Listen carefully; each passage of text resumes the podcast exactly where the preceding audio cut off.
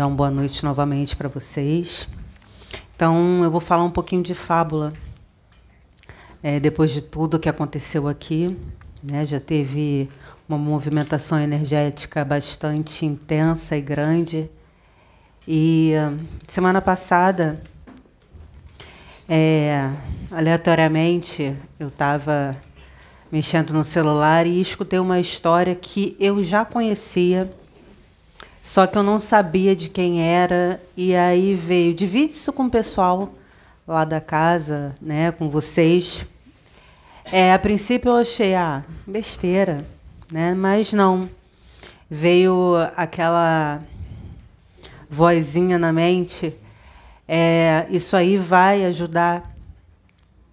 E o intuito aqui é se a gente conseguir ajudar pelo menos uma pessoa, ou aqui presencialmente, ou aí do outro lado, eu já fico super feliz. E vocês sabem o que é fábula? É, eu fui procurar ver porque eu não sabia. Uma história contada e é o interessante da fábula que ela tem que ter uma moral. Normalmente é com o intuito de nos elevar moralmente, né? E usam animais, insetos, folhas, porque é mais fácil da gente imaginar. Então não tem aquela precisão de descrever a ah, um homem alto, um homem baixo, de pele. Não, então se eu falo um leão, todo mundo imediatamente imagina um leão. Se eu falo um rato, todo mundo imediatamente imagina um rato. Então é fácil. Cor, enfim, detalhes, mas é quase que é, full time automático. E uh, a fábula que eu vou trazer para vocês é sobre o leão e o rato. Não sei se alguém aqui já ouviu falar. E eu vou fazer como La Fontaine fez. Primeiro ele fala a moral para depois contar a fábula. E a moral dessa história é que a gente não deve nunca subestimar o mais fraco, o pequeno, o indefeso, porque ele pode vir a ser uma peça importante no momento decisivo da sua vida. Essa fábula foi contada por Esopo ou Esopo. Eu ainda não. Eu escutei as duas formas fonéticas, então, nossa amiga, amiga Francis aqui, Esopo. E ele conta o seguinte: o leão estava na floresta, tinha acabado de fazer a refeição dele, e um ratinho pequenininho passou por ele rápido, encostou no focinho dele, ele estava dormindo, ele acordou e vrau, pegou o rato. E o rato pegou e falou: Não, seu leão, não me coma. Eu posso vir a lhe ajudar. Em troca disso, né, eu posso vir a lhe ajudar, então não me coma, né? Em troca disso, não me coma. E aí o leão soltou uma gargalhada. Como se atreve? Eu, o leão, rei da floresta, nunca vou precisar de você. Aí o ratinho vira e fala: Não, o senhor pode ter certeza que se o senhor me deixar. Se o senhor não me devorar, me deixar fugir embora, eu vou lhe ajudar. O leão ri e deixa ele embora. E assim o ratinho foi.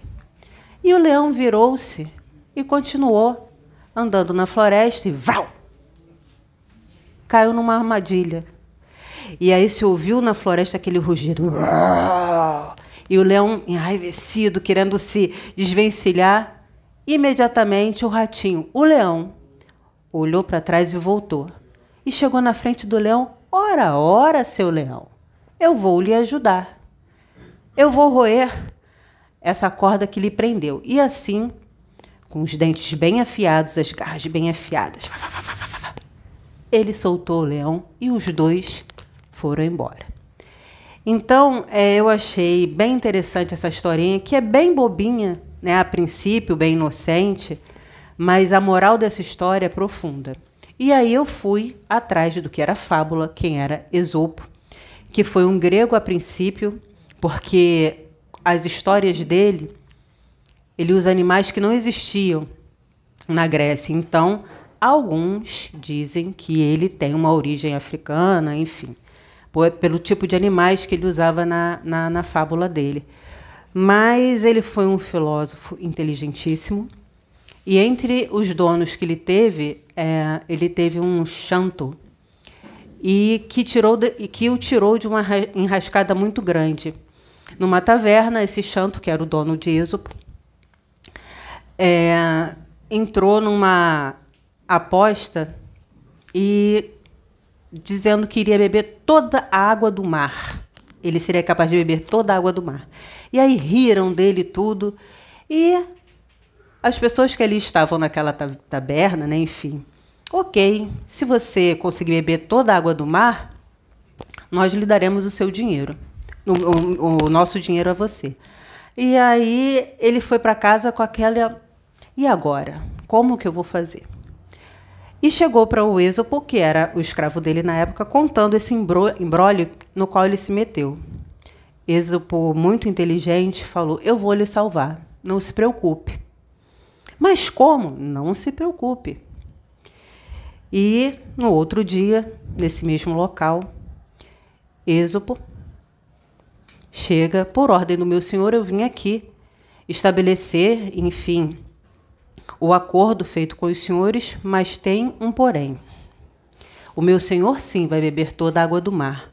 Só que todos os rios que embocam no mar, vocês terão que criar uma barreira. E todos estupefatos olharam um para o outro. E agora? Como faremos isso? Resumo da ópera. Ele não perdeu dinheiro para aqueles ele, não, ele não perdeu dinheiro para aqueles outros homens e Êxopo resolveu é, esse imbróglio.